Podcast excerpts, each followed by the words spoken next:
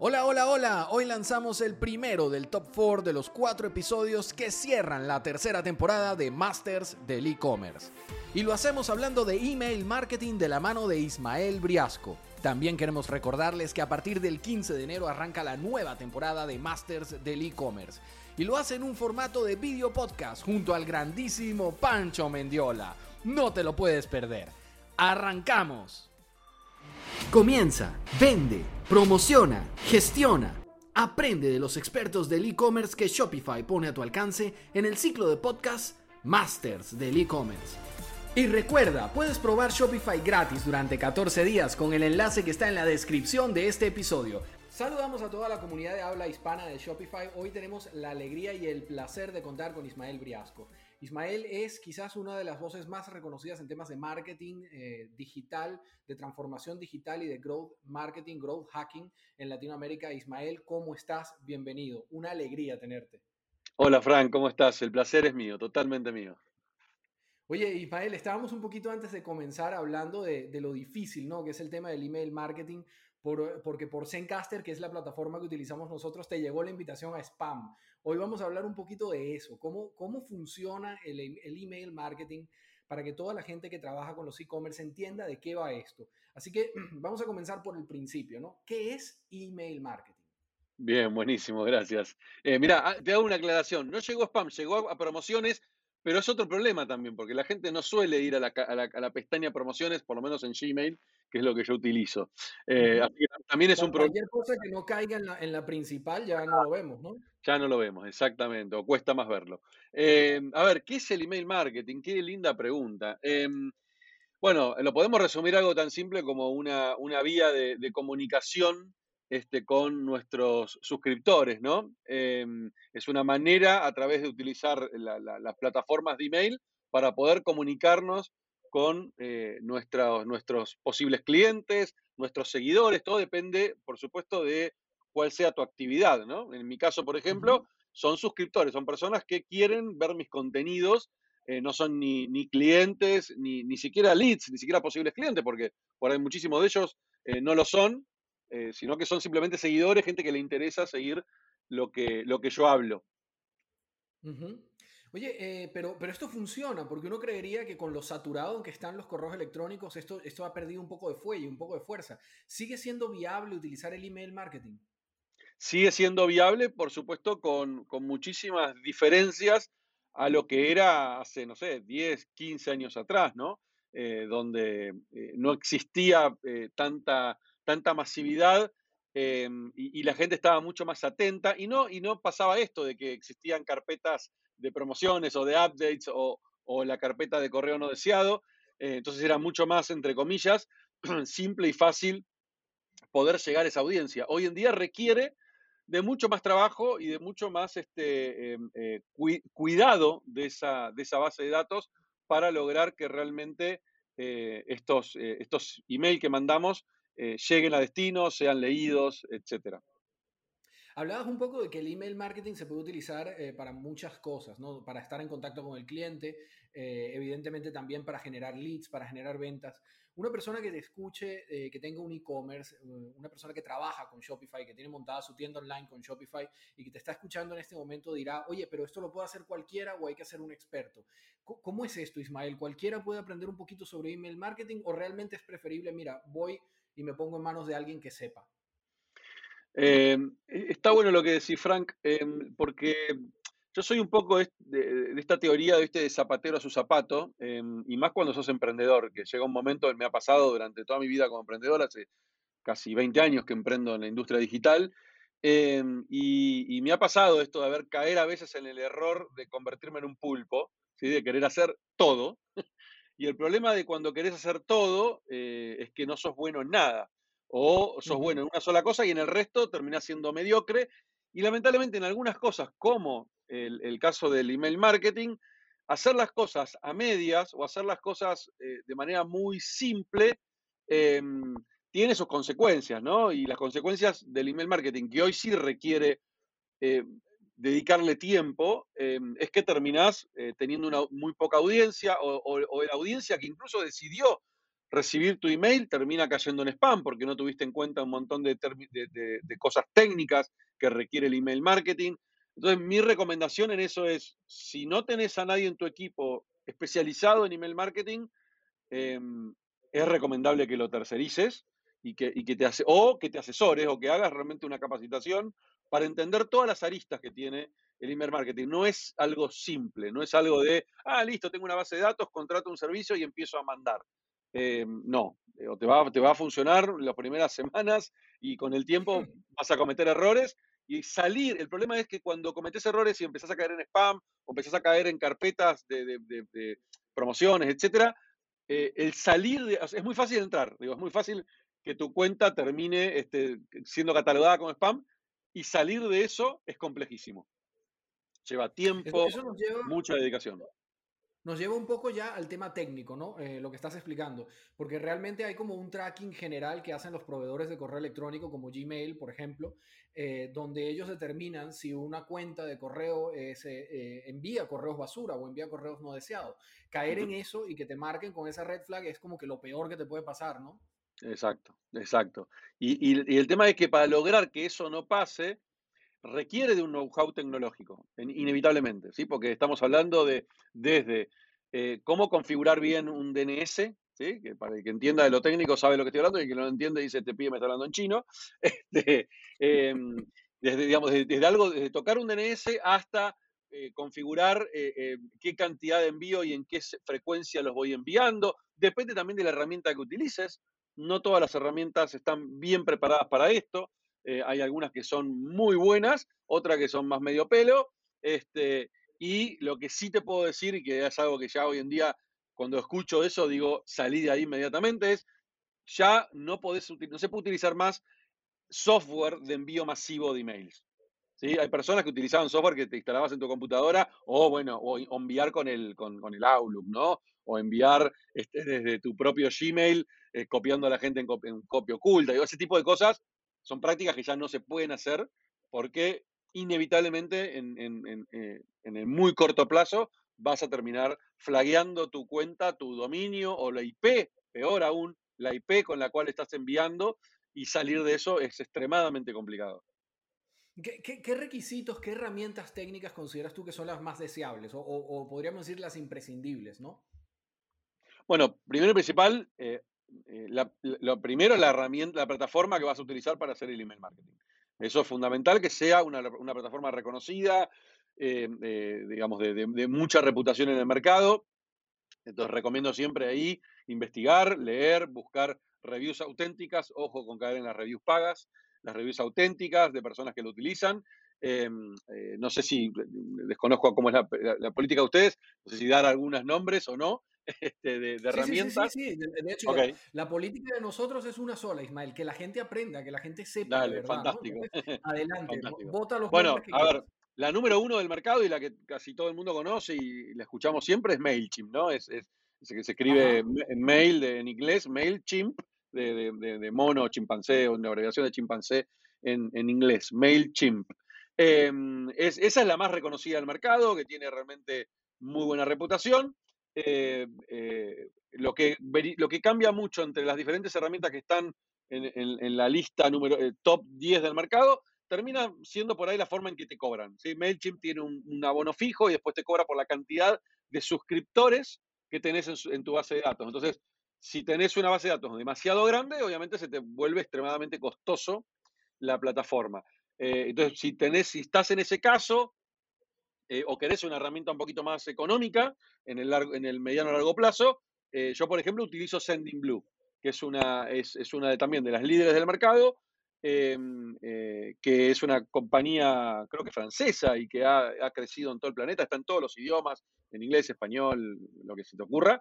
Em, y lo que tiene de particular, y por lo cual yo decidí utilizarla, porque tengo una base mediana, mediana diría, eh, es que no te cobra por la cantidad de suscriptores. Puedes tener ilimitados suscriptores, sino que te cobra por la cantidad de envíos. Entonces tenés planes muy baratos para arrancar, este, si, haces, pocos envíos por mes, em, sin importar la cantidad de, suscriptores. Es importante esto, no hablé de base de datos, hablé de suscriptores. ¿Por qué? porque mucha gente eh, piensa, ah, ok, entonces ahora voy a salir a comprar una base de 300.000 contactos. Bueno, eso no son suscriptores. Eso es una base de datos este, que eh, gente que no decidió recibir tu email y cualquier plataforma que utilices en la nube para hacer envíos, si compras tu base de datos, sabe desde el día cero que tenés garantía de que te vas a fracasar. O sea, es así. Em, porque hoy... Además, además, Ismael, hay un, tema, hay un tema de, por lo menos aquí en la Unión Europea, hay un tema de legislación sumamente Además eso, claro. En Latinoamérica no, pero sí, además tenés un tema legal fuertísimo con la Unión Europea que podés ir literalmente preso por hacer algo así. Este, mm. digamos, en el volumen, depende del volumen que lo hagas, ¿no? Em, pero, pero, esto es algo que no se puede, no se puede hacer en, en, Europa y en Latinoamérica todavía no está legislado, pero eh, digamos, terminas perdiendo por otro lado, porque hoy ya las plataformas de, grandes de mail, hablemos de Outlook, o sea, outlook.com, eh, hotmail.com, que son todas las mismas, ¿no? Live.com, que son las de Microsoft, eh, todas las plataformas de, Google, gmail.com y todas las de, las de Google Apps, digamos, con dominios propios, em, hoy están extremadamente entrenadas para esto y ya no, no las podés engañar, no hay forma de engañarlas. O sea, cuando te detectan y tienen mil formas de detectarte, desde formas muy simples como decirte, tanto Gmail como, y, más Hotmail aún, tienen cuentas que se llaman honeypot, ¿sí? Básicamente como si fuera un, tarro de miel, ¿sí? Muy tentador, que son, son cuentas de email truchas que, las, estas empresas eh, distribuyen a propósito en estos lugares donde venden cuentas de email o, bases de datos de emails. Eh, y si vos mandás un email a una de esas cuentas, es obvio que compraste la base. Entonces, ya eso terminás marcadísimo y, es muy difícil salir de ahí, ¿no? Muy difícil. Muchas de estas cuentas también, por ejemplo, Hotmail tiene una política de, se llama Grey List, que en vez de entrar en una lista negra, que la lista negra a vos te, te, te enterás de que estás en la lista negra porque rebota el mail, entonces te llega un aviso de rebote. Eh, incluso hay, hay, sistemas online que, que, chequean todo esto y vos podés entrar y verificar si tu IP o tu dominio está en una lista negra. Ahora, el problema es que si entras en una lista gris, Hotmail no te manda un rebote, pero tampoco entrega tu mail. Entonces vos no sabés, no tenés idea qué está pasando. Sabés que nadie abre tus emails, pero si no sabes si no lo están abriendo porque no quieren o porque simplemente Hotmail no lo entregó en la casilla. Entonces, eh, eso es una, es una técnica que viene haciendo hace muchos años Hotmail y creo que ahora Gmail también lo hace eh, y, no, no te enterás. Entonces es un problemón, porque lo único que sabes es tu tasa de apertura cayó muchísimo, pero no sabes por qué. Probablemente, si esa caída es muy abrupta, puede ser que hayas caído en esta gray list. Eh, y, si te, y si sospechás de eso, bueno, hay formas de pedirle a Hotmail que te saque, pero es un proceso largo, lleva tiempo, verifican que realmente eh, hayas corregido los problemas que tenías. y si lo volvés a hacer, obviamente, olvídate, no salís nunca más, ¿no? Hmm, claro, claro. Ismael, eh, eh, suena terrible, pero es, pero es la realidad, ¿no? O sea, cuando caes en ese foso, adiós.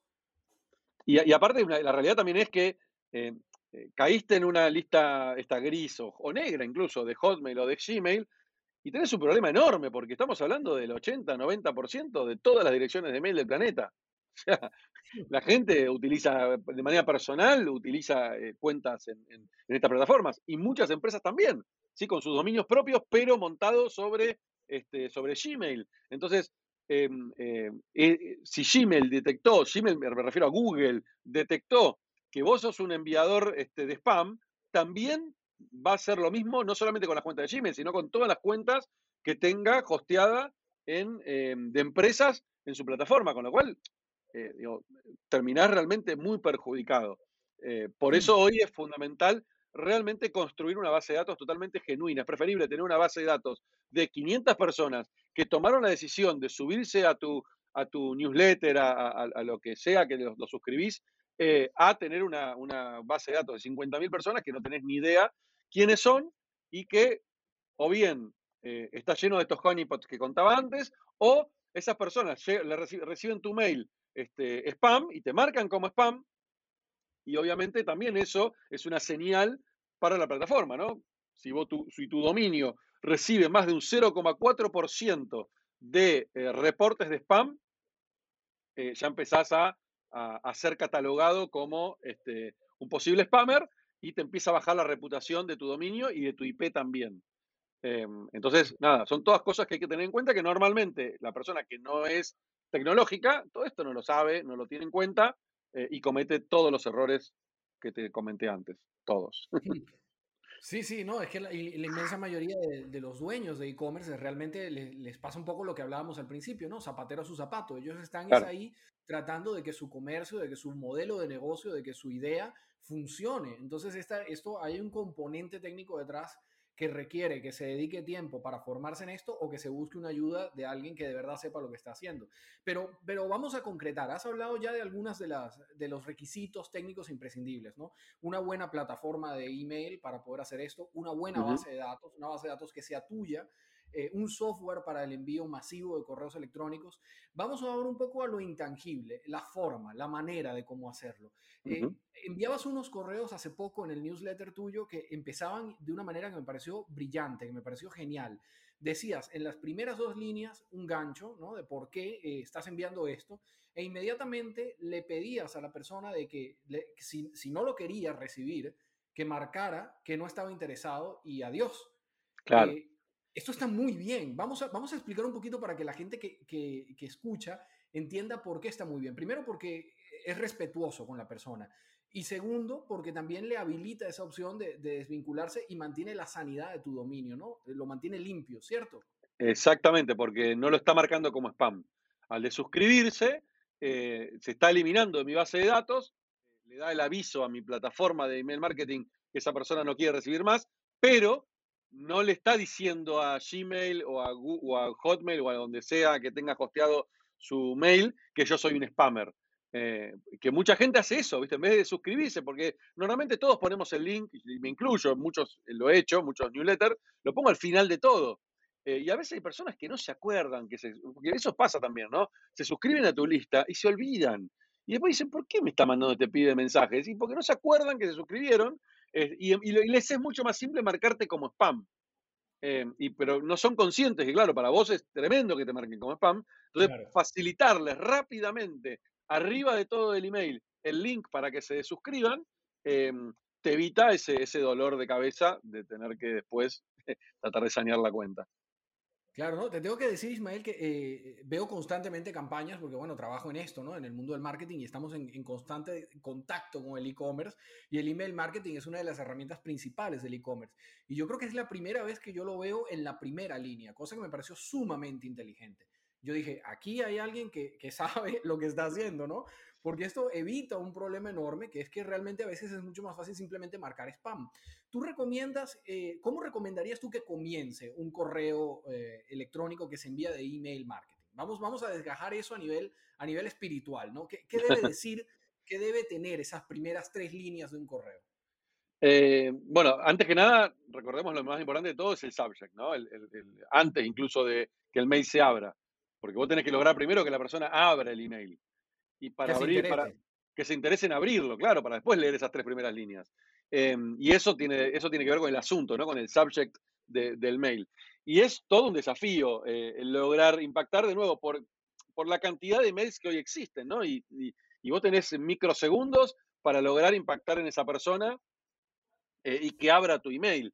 Entonces, ahí, em, primero lo que yo siempre recomiendo es A-B testing, que es A-B testing, básicamente la mayoría de estas herramientas que comenté, MailChimp, eh, em, eh, SendingBlue y cualquier otra, eh, en Blue, bueno, hay un montón, la mayoría te permite probar diferentes asuntos. Entonces, yo puedo armar un, un, envío en donde el 50% de, los que, de las personas que le voy a enviar reciban el mail con un asunto y el otro 50% con otro asunto. Entonces, imagínate, vamos a hacer un ejemplo. Tengo una base de datos de 10.000 personas y eh, quiero hacer este testeo. No voy a mandar a los 10.000. Lo que hago es agarro los primeros 3.000 y a 1.500 le envío con un subject y a otros 1.500 con otro subject. La plataforma se queda esperando durante el tiempo que vos le definas, es decir, mira, espera 5 horas, espera 24 horas, depende qué tan rápido tu base de datos suele abrir los mails. Em, y chequea cuál de los dos tuvo mayor apertura, cuál de los dos subjects tuvo mayor apertura. Cuando termina esas 24 horas, elige al ganador, básicamente el que más aperturas tuvo, y el resto de los 7000 mails los va a enviar con ese subject. De esa manera, te garantizás eh, lograr una mayor apertura de la mayor cantidad de gente en la base de datos. Eh, esto es fundamental, ¿no? Hacer estos testeos, porque hoy en día, em, eh, de nuevo, tenés que jugar con esos microsegundos que tenés para poder impactar y que la persona no te marque spam o te ignore o borre tu email. O siga de largo, por ahí tiene tantos mails en su base, en su, en su, en su inbox, que está scrolleando y si no le llamó la atención va a seguir de largo. Entonces, em, eso por un lado. Por otro lado es, bueno, ok, ¿qué escribo? ¿Cómo logro impactar? ¿no?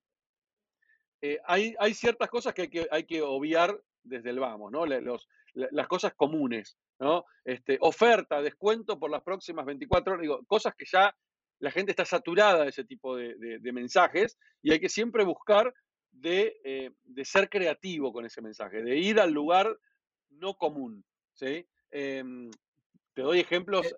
hasta, ridículos que he utilizado. Este, he mandado mensajes, por ejemplo, diciendo feliz cumpleaños cuando no era el cumpleaños de la persona. Entonces, claro, eso hace que la persona abra el mensaje porque dice, este se equivocó, ¿viste? Le voy a avisar que no es mi cumpleaños. Y cuando abre el mensaje, lo primero que digo es, no, no, en realidad ya sabía que no era tu cumpleaños, pero quería contarte algo importante y, y obviamente no venderle nada en ese mail sino ir con una propuesta de valor, con algo que realmente le sea útil a esa persona que idealmente tengo segmentada en mi base de datos, no es cualquiera. ¿sí? Sé que esa persona que va a abrir email y lo va a leer, le va a interesar, porque si encima lo, si lo engañé con el subject y cuando entró le quiero vender algo, no solamente me va a marcar como spam, sino que me va a contestar y probablemente me mande una puteada, ¿no? Como decimos acá en Argentina. Claro, claro, es fundamental que lo hagas reír, le saques un poquito de humor, pero además le regales algo, le des algo de valor para que eh, no se enoje, no se convierta en enojo, y si no, al contrario, siga ese, humor, siga, siga en, algo positivo, ¿no? Em, hay, que tener, hay que tener mucho respeto, ¿no, Ismael? Porque eh, muchísimo para no caer en aquello del vendedor de humo, de lo que los americanos llaman el snake oil vendor, ¿no? Totalmente, totalmente. Mucho, mucho respeto por la persona que está del otro lado, que le estás quitando tiempo, que es lo más valioso que todos tenemos, ¿no? Em, y que, y que el, spammer justamente no tiene esos valores eh, incorporados. Nosotros que no somos spammer y que realmente esto lo hacemos porque queremos entregar valor a la comunidad, eh, tenemos muy en cuenta eso, ¿no? Que, realmente lo que le voy a comunicar sea, sea de valor, le sea útil, le permita, no sé, eh, pensar en algo distinto. Em, a veces hasta, hasta regalarle algún tipo de, invitarlo a algo gratuito, un webinar gratuito, invitarlo a descargarse algún tipo de, eh, contenido este, eh, gratuito que sea de mucho valor para el negocio de esa persona, eh, pero siempre buscar ser muy respetuoso con ese tiempo que te está dedicando al, leer, tu, al leer tu mail. ¿Tú recomiendas eh, integrar imágenes, eh, integrar links, vídeos? ¿cómo, trabajamos la parte de la, metadata, ¿no? de, todo eso que se puede agregar al texto plano? Fundamental. Em, yo recomiendo, el, a ver, el, mundo ideal del email marketing eh, sería mandar mensajes de texto plano, aunque sea al revés de todo lo que uno se imagina. ¿Por qué? Porque... Vamos a explicar por qué, por qué eso, ¿no? Porque mucha gente no lo sabe, entonces dice, bueno, pero están hablando estos dos locos, no? Eh, bueno, principalmente porque em, la mayoría de los, de los mails con HTML, depende de quién lo arme y cómo lo armen, em, suelen tener muchos errores y esos, eso, resta puntos. A, ver, todas las plataformas de email, cuando reciben un mail, eh, lo, lo puntúan. Lo puntúan en base a un montón de de componentes, ¿sí? El largo del mail, la cantidad de links que tiene, la cantidad de imágenes, eh, la reputación del dominio, la reputación de la IP, todo eso le va dando puntos que va haciendo que ese email este, no caiga en spam o no caiga en una carpeta y caiga en el inbox, etcétera, etcétera. Obviamente un mail de texto plano, eh, en general, no resta ningún punto, al contrario, es, es, lo más limpio que hay, ¿sí? porque hasta parece un mail personal. Entonces, desde ese punto de vista, eso garantiza mucho más la entregabilidad de ese, mensaje. Si vamos a usar igual HTML, de hecho yo lo utilizo, eh, hay que tener en cuenta eh, qué hacemos en ese HTML, ¿no? Este, eh, evitar, un mail no es un sitio web, primero y principal, porque he visto muchos newsletters con formatos que parece una landing de un sitio web. Eh, y eso termina siendo totalmente contraproducente, porque muchas veces ni siquiera está pensado para que se adapte al móvil, entonces tengo que andar haciendo zoom en el móvil para poder leer ese newsletter, y eso termina también restando puntos, y aparte siendo totalmente incómodo para el, para el lector. Em, por otro lado, la cantidad de links, ¿sí? Más de cinco links es spam. Más de cinco links en un mail eh, en, un email, y, perdón, y cuando hablo de cinco links es también con una cierta longitud del mail. Si es un, es un mail que tiene, este, no sé, cinco líneas, no pongas cinco links, no pongas más de un link. un tema de densidad, ¿no? Claro, también de cantidad de palabras, cantidad de, caracteres que tiene, que tiene el email. Eh, entonces, todo eso tiene que, tiene que encontrar ese balance perfecto, eh, eh, que de nuevo va a variar quién, qué plataforma recibe ese mail, cómo analiza, ¿no? No, no hay una regla estándar para todo esto, pero sí hay ciertas normativas, ¿no? Esto de no mande más de cinco mails por newsletter y depende del tamaño del newsletter. Si es de nuevo, son cinco líneas de texto, un link. Eso es todo. Y no pongas imagen. Ahora, si, eh, no sé, tenés 20 eh, líneas de texto, sí, podés poner este, tres links y podés poner una imagen.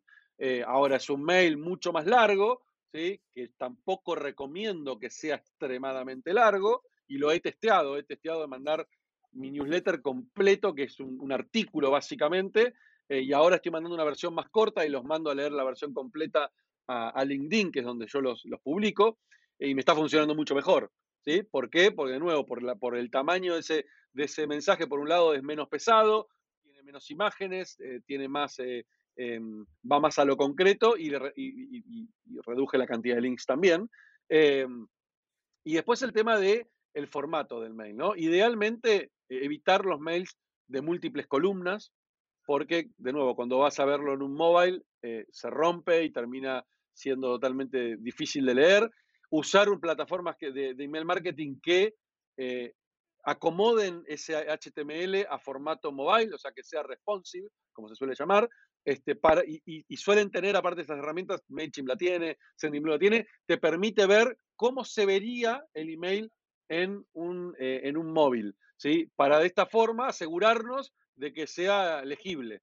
Em, eso por un lado. Y por el otro, cómo escribimos es fundamental.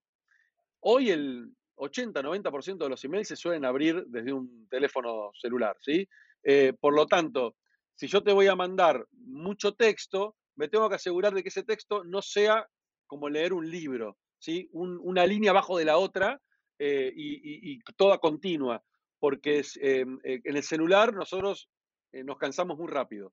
Eh, la gente se cansa muy rápido cuando se encuentra con un, no sé cómo decir la, expresión acá en Argentina, con un choclo de texto, con, un, con mucho texto junto, ¿no? Con un eh, bloque, con un bloque de texto. Un bloque de texto, claro, exacto. entonces lo recomendado en estos casos es que los, que los párrafos no tengan más de dos líneas, tres como mucho, y ahí ya meter un espacio en blanco, una línea en blanco, y ahí volver a escribir.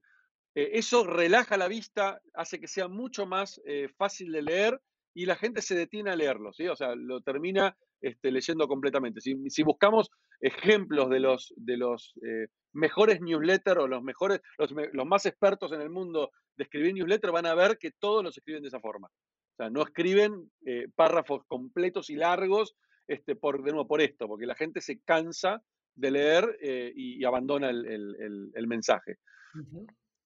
Y, por, y, un, punto ahí importante, no me quería olvidar, em, eh, el call to action, ¿no? El, el qué queremos lograr con ese newsletter, que vayan a dónde, tratar de ponerlo lo más rápido posible, ¿no? No que esperar que tengan que scrollear cinco páginas del, del, del, mail para encontrarte con el link, porque claro, vas a perder clics, definitivamente. Entonces, buscar de que el clic esté lo más arriba posible, no en la primera línea, no en la segunda, porque tenemos que lograr primero generar ese valor en la persona antes de querer mandarlo el destino que estamos buscando, lógico.